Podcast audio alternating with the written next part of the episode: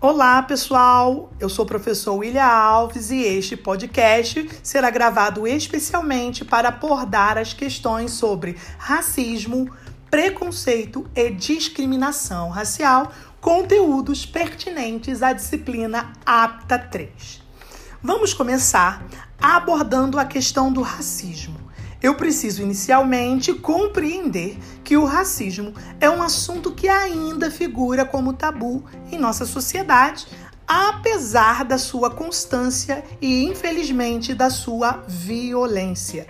Mesmo com o desenvolvimento pessoal do pensamento social do brasileiro, há quem diga que o racismo nem existe, que é vitimização de quem sofre ou ainda quem diz que sofre Muitas pessoas acabam alegando e dizendo que isso é mimimi, que não passam de historinhas, como nós estamos cansados de presenciar aí em vários canais de comunicação e redes sociais.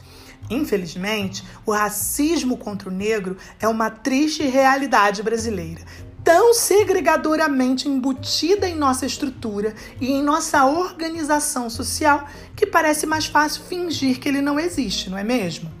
Obviamente que a universidade, como um micro-universo da sociedade, ela deve priorizar e trazer estes dramas para a sala de aula. E é exatamente este o papel da disciplina APTA 3: trazer questões sociais exclusivamente, ou melhor, especificamente sobre as questões étnico-raciais para os bancos da universidade, para que nós possamos discutir, para que nós possamos compreender vários conceitos que existem e ainda ter um olhar mais amplo, amplo de acordo com visões e pesquisas de inúmeros estudiosos. Comportamentos sociais, pessoal, podem e devem ser debatidos de forma educativa na sala de aula, demonstrando que que somos todos diferentes e que isso é que nos une. O racismo para que vocês possam já ter uma ideia mais global do seu significado, é uma denominação da discriminação e do preconceito, direta ou indiretamente contra indivíduos ou grupos por causa de sua etnia ou cor. E aí veja que se o racismo é a denominação da discriminação e do preconceito, eu preciso ter claro, né, esses dois conceitos. Eu preciso saber que discriminação e preconceito, embora parecidos, não são as mesmas coisas.